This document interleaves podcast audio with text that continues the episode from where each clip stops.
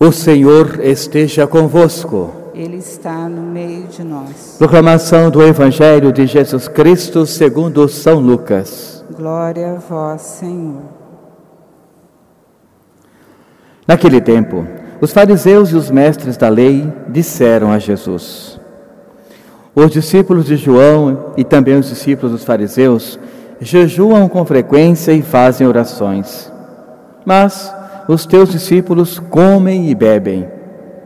Jesus, porém, lhes disse: Os convidados de um casamento podem fazer jejum enquanto os noivos estão com eles?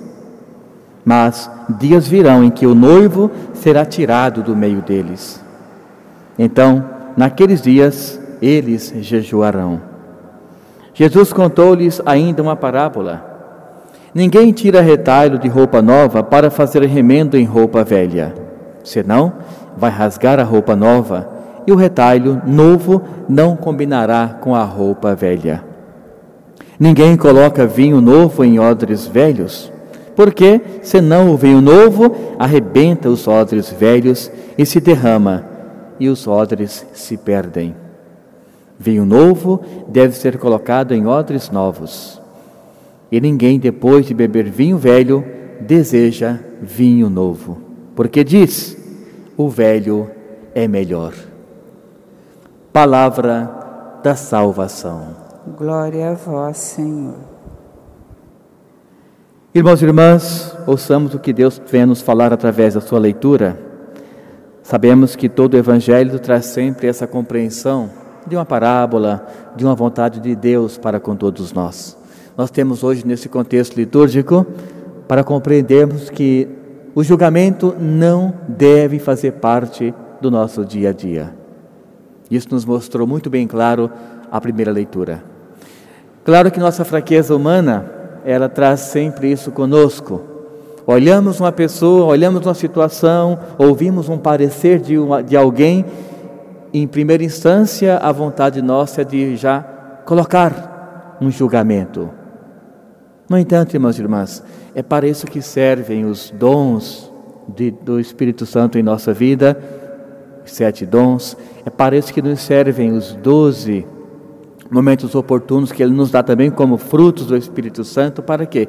Para que esse discernimento seja colocado em prática e nós consigamos fazer todo um trabalho de tudo o que estamos ouvindo e vendo, sem antes nos precipitarmos em um julgamento pois, como disse no início, o julgamento ele não deve fazer parte do nosso cotidiano. E aqui está então a sabedoria da pessoa que busca no Espírito Santo esse discernimento para que tudo o que vai falar ou fazer esteja de acordo com o que a palavra primeiro nos ensina, para depois nós jogarmos um parecer, nunca um julgamento. Então Deus nos ensina que com a nossa sabedoria humana, ou seja, o nosso conhecer do dia a dia, nós não podemos, com ele mal usado, perdermos a esperança da sabedoria divina. Pois quando não usamos bem a sabedoria do nosso dia a dia, ou seja, aquela que aprendemos, nós corremos o grande risco de perdermos esse momento da salvação. Colocarmos em perca toda uma vida, muitas vezes, simplesmente porque estaremos agindo de acordo com o puramente humano o julgamento para com a outra pessoa. Nos mostra hoje o Evangelho, nesse, nessa dimensão ainda da primeira leitura, nessa, nesse comparativo, nos mostra que algumas pessoas estavam querendo julgar Jesus. E nós sabemos que toda a conversa do fariseu ou dos fariseus sempre foi com um único objetivo: julgar a pessoa de Jesus. Nenhum outro objetivo eles tinham a não ser este. E hoje eles perguntam, os fariseus, alguns outros grupos também, dizendo: olha, nós temos pessoas que respeitam, por exemplo, um dia santo ou algo parecido, mas os teus discípulos não. Estão aí, comendo, bebendo, como se nada fosse proibido pela lei. E como bem sabemos, diariamente eles tinham mais de 600 leis para serem seguidas. E Jesus fala o quê? Essas leis são puramente humanas? Não nos levam ao plano salvífico do Pai? Então eles perguntam para Jesus, ou colocam como um debate: né? olha, os teus discípulos que dizem que dão exemplo para nós, estão comendo, estão bebendo, ou seja, não estão seguindo o que se pede. O que tens a falar sobre isso para nós? Do que és ou que se dedicas como mestre?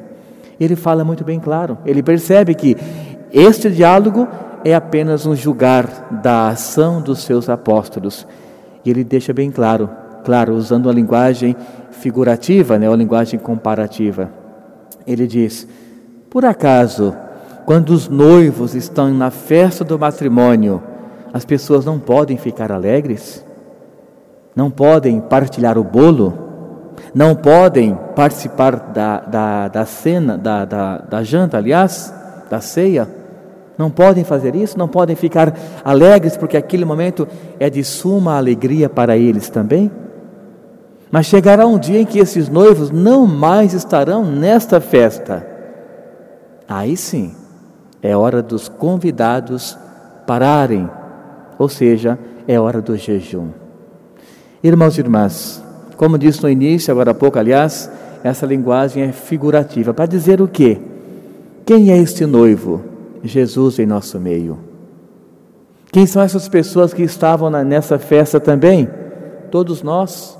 Ou se voltar para aquele tempo, se for colocar a questão do, do tempo físico, o espaço, aliás, a gente volta então para o ano 20, 25, 30 da era de Jesus, e ele fala que naquele momento aquelas pessoas estavam com ele, mas chegaria o dia em que este noivo, que é o próprio Jesus, iria ser morto e não mais estaria no meio deles. Aí sim seria a hora do jejum, a hora da tristeza, a hora de não mais festejar. Então é esse comparativo que ele faz ao dizer que o noivo está no meio das pessoas, é hora de se alegrar, ele está em nosso meio.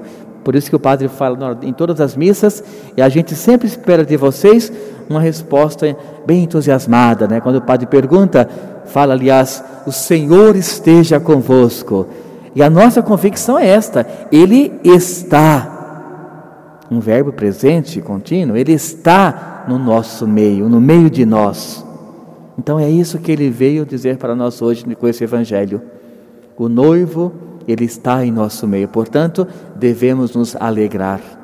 A sua morte humana, claro, já passou, agora por todo sempre é a ressurreição, é a alegria, é a festa, então não tem por que jejuar, não tem por que ficar triste, não tem por que se abster da alegria da ressurreição que Deus nos deu pelo seu Filho. Então pensamos a Deus que domine nossa vida, que nós tenhamos sempre esta responsabilidade de no nosso plano humano, crescermos gradativamente, diariamente, para buscarmos o plano espiritual. Portanto, o julgamento sempre vai haver, aliás, fazer com que nós percamos essa chance de buscarmos a vida celestial ainda nessa vida terrena. Então, que Deus nos instrua, que o Espírito Santo nos cumule com os seus bens, suas graças, seus dons, para buscarmos constantemente a alegria da festa da ressurreição de Cristo, nosso Salvador. Louvado seja o nosso Senhor Jesus Cristo. Para sempre seja louvado.